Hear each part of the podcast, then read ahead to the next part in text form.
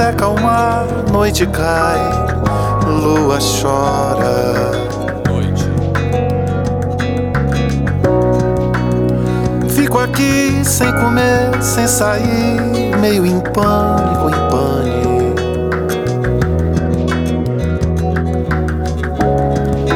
Esperando ao pé do telefone que você me chame. Se é pra ir, me leve. Se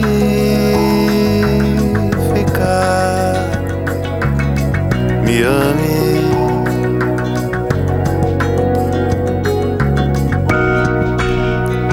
De manhã, sua falta parece que salta da cama.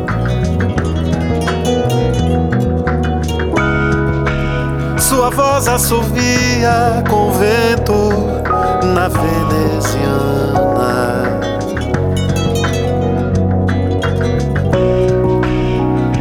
Fico mal, sinto frio, fins de tarde tem gosto de neve.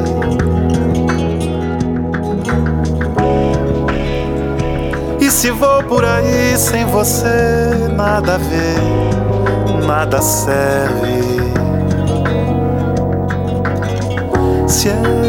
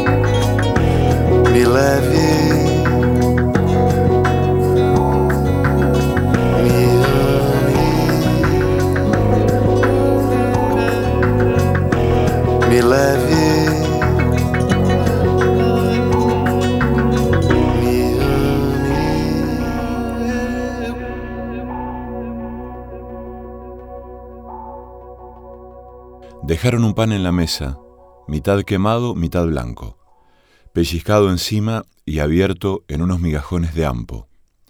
Me parece nuevo o como no visto, y otra cosa que él no me ha alimentado. Pero volteando su miga sonámbula, tacto y olor se me olvidaron. Huele a mi madre cuando dio su leche. Huele a tres valles por donde he pasado, a Aconcagua, a Páscuaro, a Elqui y a mis entrañas cuando yo canto. Otros olores no hay en la estancia y por eso él así me ha llamado. Y no hay nadie tampoco en la casa sino este pan abierto en un plato, que con su cuerpo me reconoce y con el mío yo reconozco. Se ha comido en todos los climas el mismo pan en cien hermanos, pan de Coquimbo, pan de Oaxaca, pan de Santa Ana y de Santiago. En mis infancias yo le sabía forma de sol, de pez o de halo, y sabía mi mano su miga y el calor de pichón emplumado. Después le olvidé hasta ese día en que los dos nos encontramos, Yo con mi cuerpo de Sara vieja y él con el suyo de cinco años.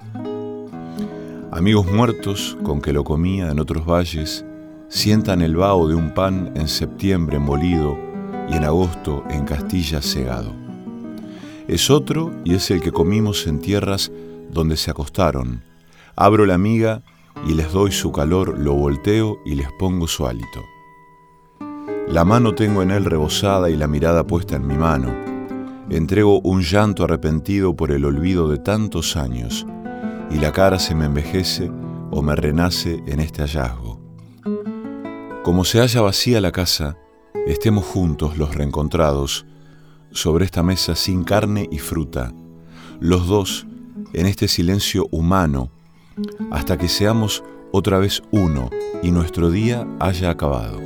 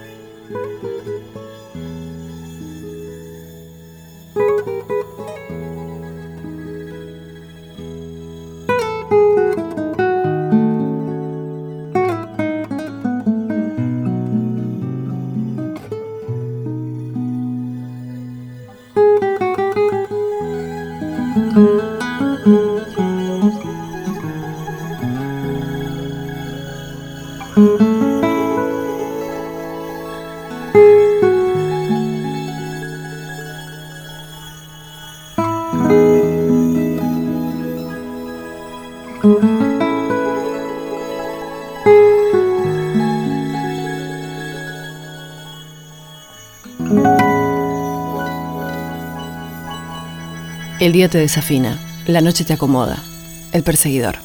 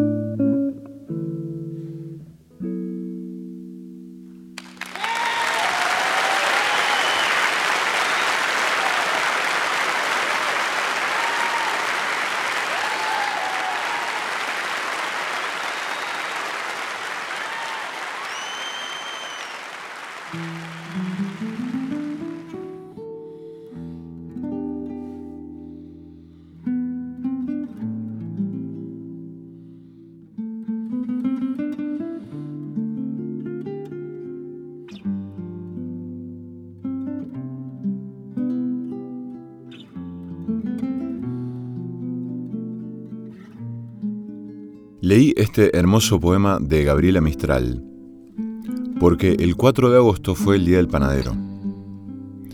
En 1957, el Congreso Nacional estableció ese día como el Día Nacional del Obrero Panadero. Se conmemora en esa fecha para recordar la creación en Buenos Aires, en el año 1887, del primer sindicato de panaderos del país, llamado Sociedad Cosmopolita de Obreros Panaderos. Esta organización sindical fue una de las más antiguas y combativas del país y fue creada bajo la influencia de dirigentes anarquistas como Enrico Malatesta y Héctor Matei. Por aquellos años la ciudad de Buenos Aires se estaba urbanizando y la población crecía con la llegada masiva de inmigrantes europeos, lo que a la par generó un aumento de las panaderías debido a la necesidad de comprar alimentos baratos como el pan. Muchos de estos primeros panaderos fueron inmigrantes que trajeron viejas recetas de bollos dulces y salados, conocidos en Argentina como facturas, y también ideas anarquistas y socialistas, que ayudaron a organizar tempranamente a trabajadores por sus derechos y demandas frente a una situación crítica los salarios que tenían eran muy bajos, mientras aumentaban los alquileres en los conventillos y los alimentos. Este primer sindicato de panaderos, que dio origen a su día, fue muy importante para organizar lo que sería la primera huelga del gremio en enero de 1888 por aumento de salarios y con movilizaciones por la ciudad que fue salvajemente reprimida por las fuerzas policiales. La influencia anarquista no solo dejó rastros en la organización obrera, sino también en los propios productos que se vendían en las panaderías. Como una forma de protesta frente a la represión policial, los panaderos porteños bautizaron irónicamente a las facturas con nombres que pretendían ridiculizar a la policía, el ejército y la iglesia, tres instituciones claves que sostienen al Estado la primera quedó inmortalizada en las facturas vigilantes, por el uso del bastón para reprimir. La segunda dio nombres como cañoncitos y las bombas, que son los profiteroles. Mientras que, para burlarse de la iglesia, crearon las bolas de fraile, suspiros de monja y los sacramentos, porque era la responsable de legitimar espiritualmente la desigualdad, planteando ideas como las cosas son así porque Dios quiere. La experiencia de los primeros panaderos fue muy importante para la tradición de lucha del movimiento obrero argentino y como ejemplo para muchos gremios que se fueron conformando a fines del siglo XIX y comienzos del siglo XX.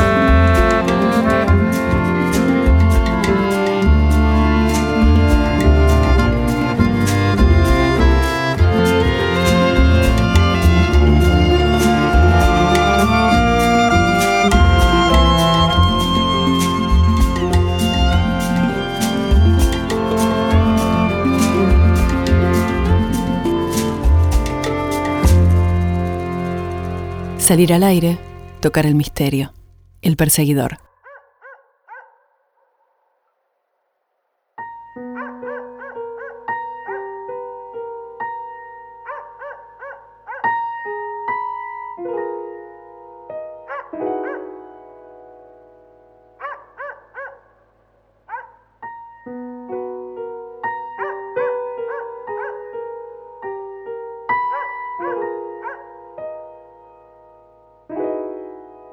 A mí lo que me llama la atención del pan es que me da la sensación de que con los años, en estas últimas décadas, o pongámosle en esta última década, me parece que se redujo el consumo de pan.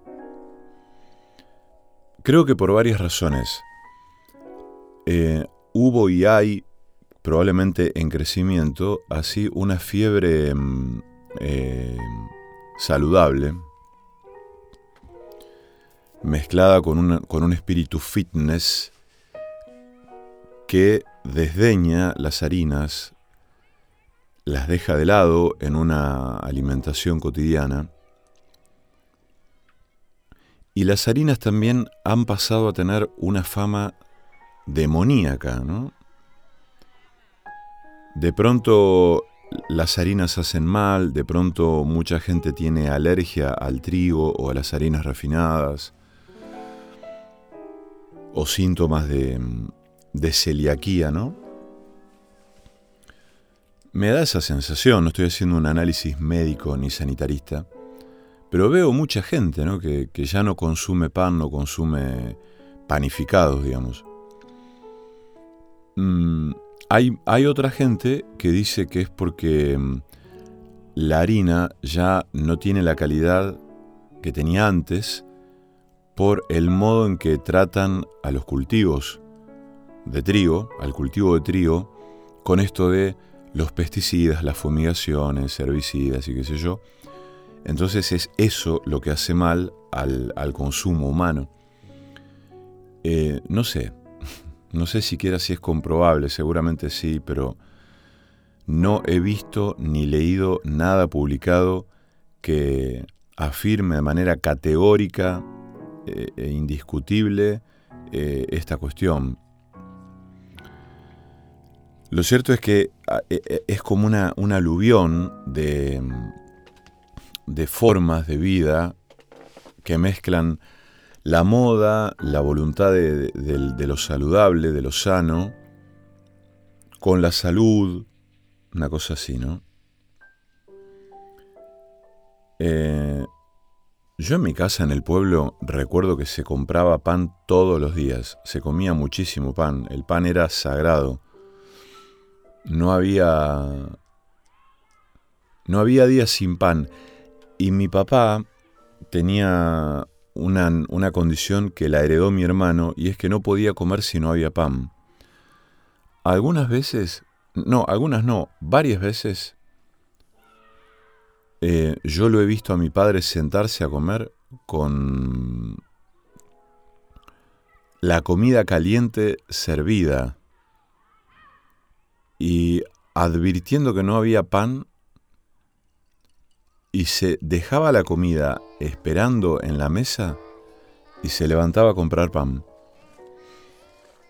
A veces ofuscado porque pensaba que habría pan en casa y, y que otros se iba a ocupar de eso, pero él dejaba la comida caliente, humeando en el plato, con la mesa puesta, el mantel, todos sentados en la mesa, y se levantaba a comprar pan. Mi hermano hace exactamente lo mismo.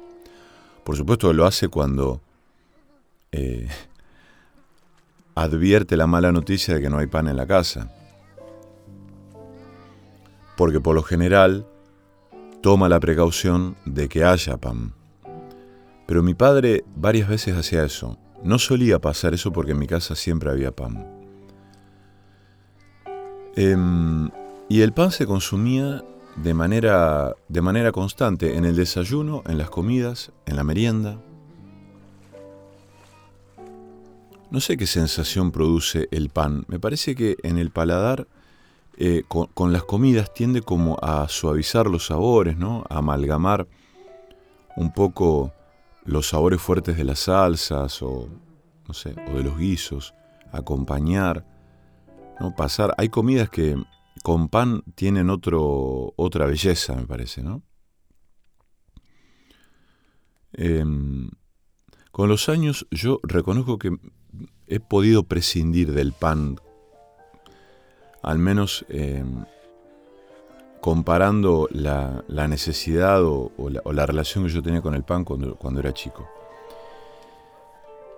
Y hay una, hay, hay una moda que creo que se universalizó de, creo, de un modo muy evidente, que es la masa madre. Em, creo que tiene, que tiene que ver con una cuestión gastronómica, ¿no? Claramente. Yo me acuerdo que en un documental vi con mucho placer cómo, creo que en Marruecos, eh, en un pueblito, había mm, un horno comunitario. O sea, había un horno em, común, un solo horno y un panadero que amasaba y horneaba eh, el, mejor dicho, horneaba los panes de todo el pueblo. Pero fíjense qué cosa. Creo que casi todas las familias tenían acceso a una parte, a un quintal, pongámosle, de trigo. Había un molino que se encargaba de, de moler los granos para hacer harina y cada familia tenía derecho, tenía acceso a una determinada cantidad de kilos de harina de trigo por semana o por mes. Entonces cada familia amasaba su propio pan con una pericia, con un, con un oficio, con un amor impresionantes. Eh, porque claro, cada familia tenía que saber hacerlo. Entonces cada día, por la mañana temprano, cada familia iba con un gran recipiente, con la masa cubierta con un lienzo, con una tela, para llevársela al panadero para que la, la hornee, para que haga pan, efectivamente. Y después al rato iba, iban las personas a buscar el pan ya cocido, ya horneado. Pero por supuesto que le tocaba cualquier pan. ¿no? Es imposible que, que, que, uno pudiera elegir el pan. No, ese es mío, esa es la masa que yo hice. Tocaba el que tocaba. Y me pareció un planteo colectivo maravilloso, ¿no? Esto de un horno comunitario, un panadero, que a su vez recibía como paga una parte de la harina de cada familia. Una cosa impresionante, me pareció impresionante, ¿no? Porque además, em, una relación con, con el pan, casi del orden de lo sagrado, como diciendo, bueno, con, esto no se jode. Y unos panes realmente muy, muy hermosos, muy, muy, muy atractivos, muy, muy tentadores. Em, yo hablaba de la masa madre porque a mí, a mí me llamó la atención el fenómeno de la masa madre, no, no tanto como una moda, sino porque tengo un amigo que hace pan de masa madre y me explica con muchísima pasión en qué consiste eso. Claro, eh, la calidad de las harinas que se usan para hacer panes de masa madre, para hacer masa madre, es otra, es harina orgánica, o sea, tienen que ser harinas buenas, si no, no sale. Y después que es un poquito de sal y agua nada más. Por supuesto, el fermento que se hace eh, con, mezclando una parte de, harina con una parte de agua y dejándolo que crezca eso. Entonces eso se usa como levadura. O sea, el pan de masa madre no tiene levadura, básicamente.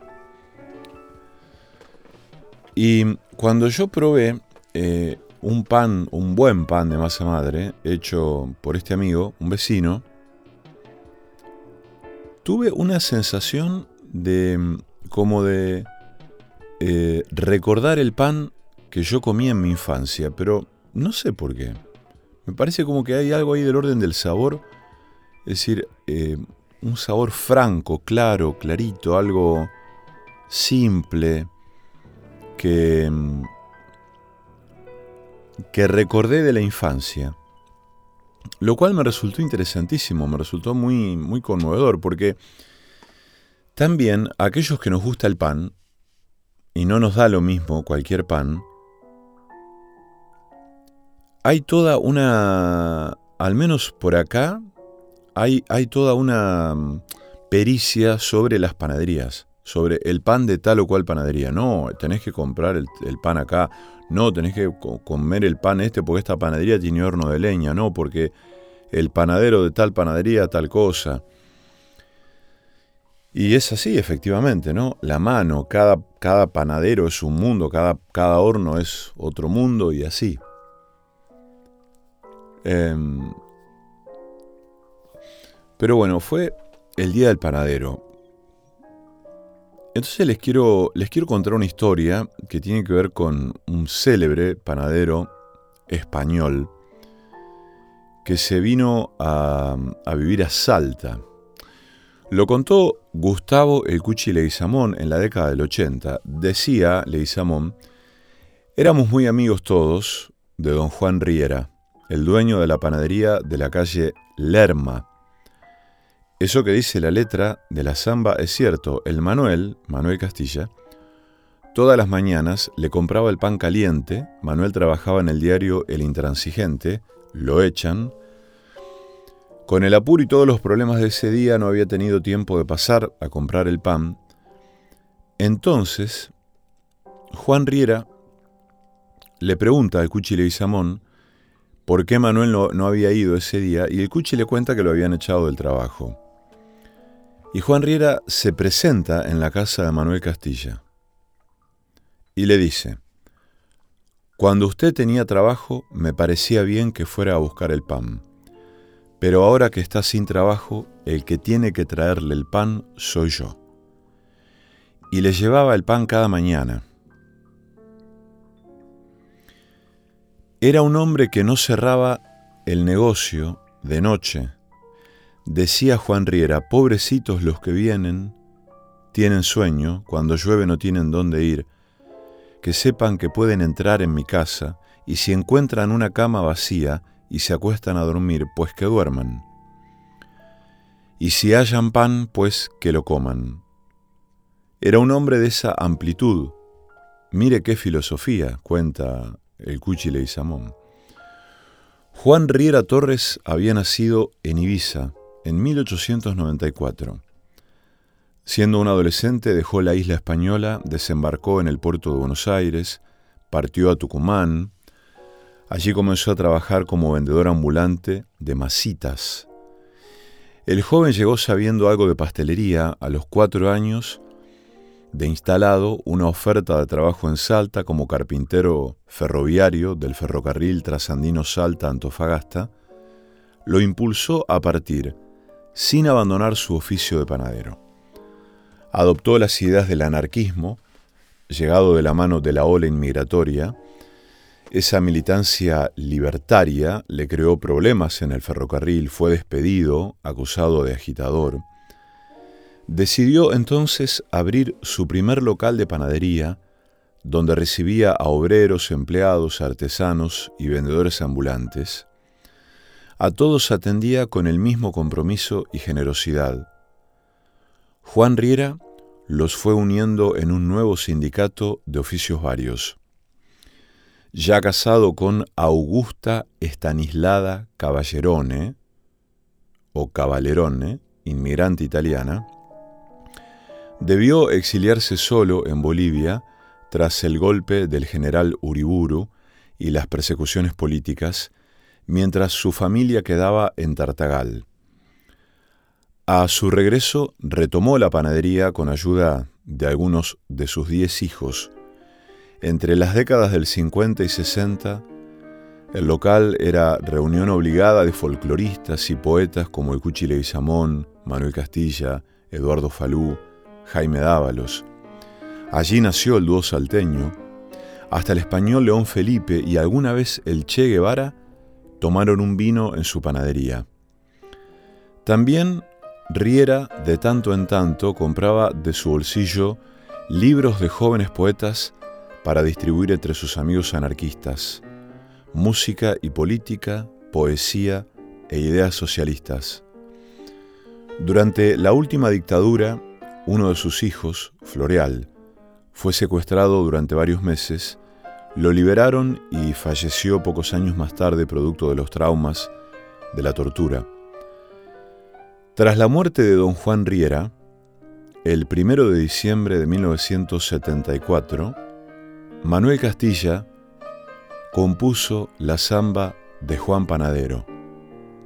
Un año más tarde la estrenan, cinco estrofas de pura poesía que retratan la solidaridad de un panadero y anarquista solidario amado por todo un pueblo.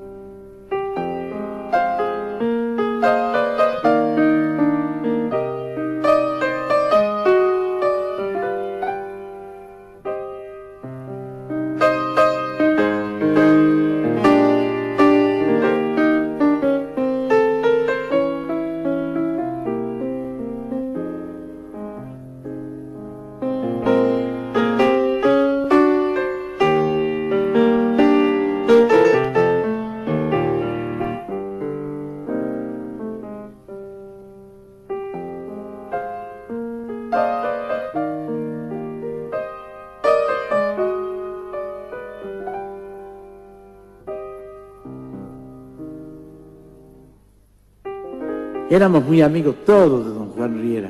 Y eso que dice la letra es cierto.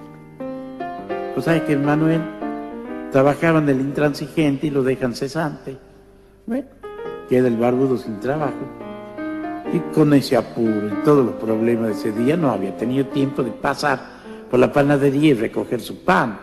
Entonces presentó don Juan Riera. Y le dijo, cuando usted tenía trabajo, me parece bien que vaya a buscar el pan. Pero ahora que está cesante, el que tiene que traer el pan soy yo. Y le trajo el, el pan al barbudo. Mirá qué tipo hermoso era el viejo Riera. Era un hombre que no cerraba su casa de noche. Porque decía, pobrecito, los que vienen tienen sueño. Cuando llueve, ¿qué se va a hacer la gente? Que sepan que pueden entrar a mi casa. Y si hayan una cama desocupada y se acuestan a dormir, pues que duerman. Y si vayan al banco, pues que se sienten. Si hayan pan, pues que lo coman. Era un hombre de esa amplitud y de esa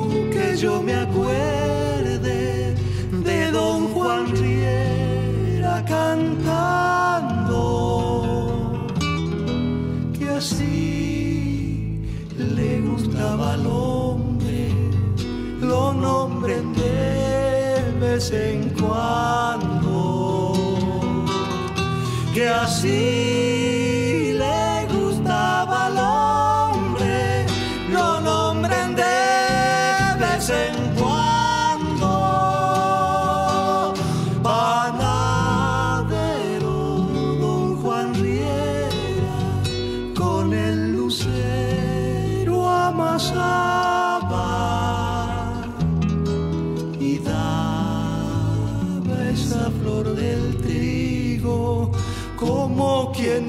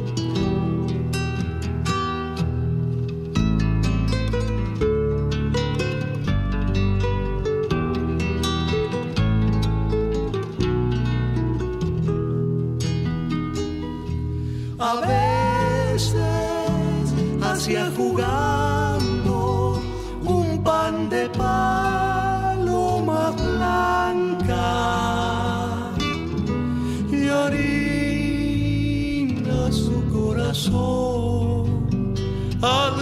se le volaba y harina su corazón al cielo se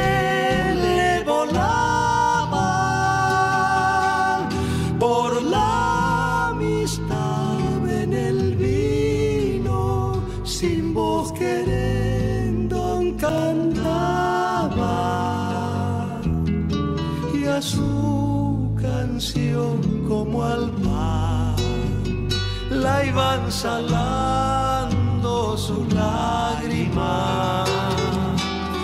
Y a su canción como al pan la iban salando.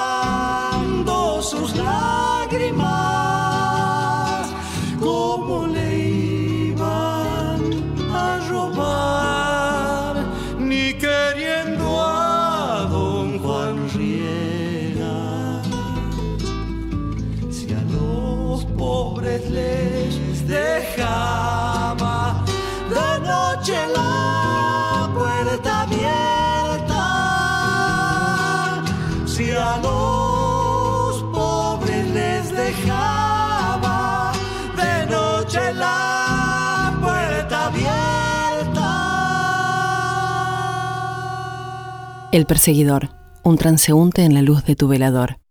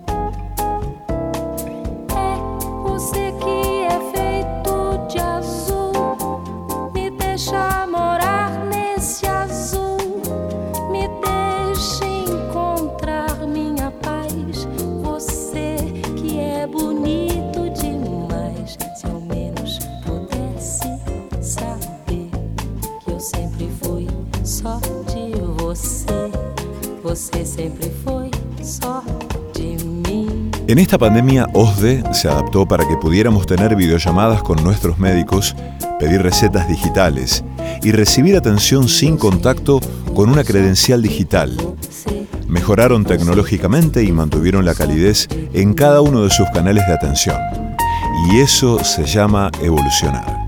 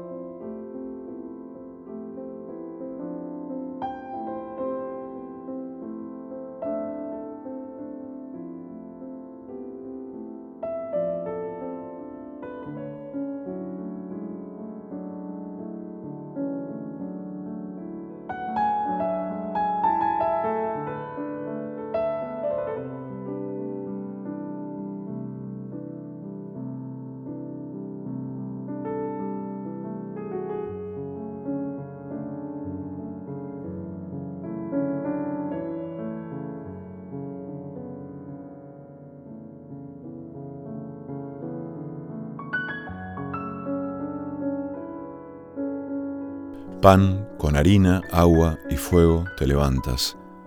Espeso y leve, recostado y redondo, repites el vientre de la madre, equinoccial, germinación terrestre. Pan, qué fácil y qué profundo eres. En la bandeja blanca de la panadería se alargan tus hileras como utensilios, platos o papeles. Y de pronto la ola de la vida, la conjunción del germen y del fuego, creces, creces, de pronto como cintura, boca, senos, colinas de la tierra, vidas. Sube el calor, te inunda la plenitud, el viento de la fecundidad, y entonces se inmoviliza tu color de oro.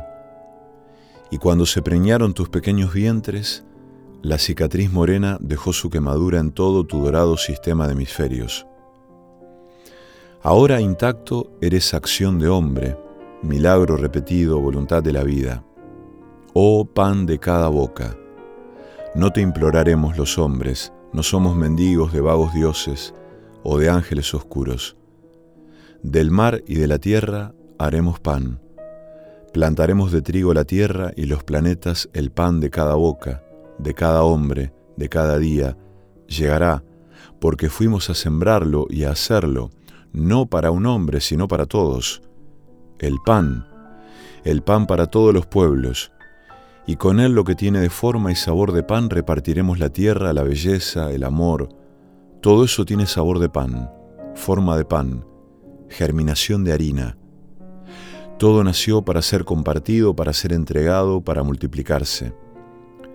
Por eso pan, si huyes de la casa del hombre, si te ocultan, te niegan, si el avaro te prostituye, si el rico te acapara, si el trigo no busca surco y tierra, pan, no rezaremos. Pan, no mendigaremos. Lucharemos por ti con otros hombres, con todos los hambrientos, por todos los ríos y el aire iremos a buscarte. Toda la tierra la repartiremos para que tú germines, y con nosotros avanzarás la tierra, el agua, el fuego, el hombre, lucharán con nosotros.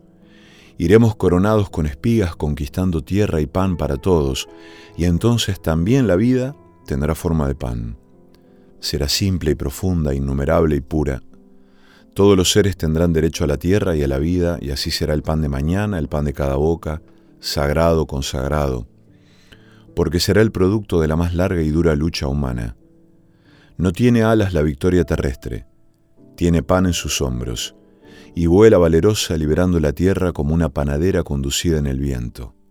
El sueño como una panadera conducida en el viento. Pablo Neruda.